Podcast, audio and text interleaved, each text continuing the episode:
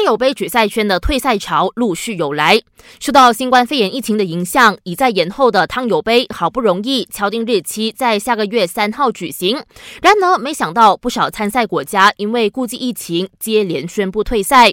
最新的就有印尼和韩国队，加上中华台北、澳洲和泰国队，至今已经有五支队伍宣布退赛。就目前的情况，本届赛事能不能继续举行，大家都还在等待世界羽联的官方说法。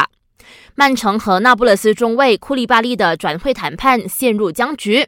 为了协助促成这笔交易，金琴科主动请缨说愿意加入到交易中。事实上，这名曼城后卫早在三年前就想到那不勒斯踢球。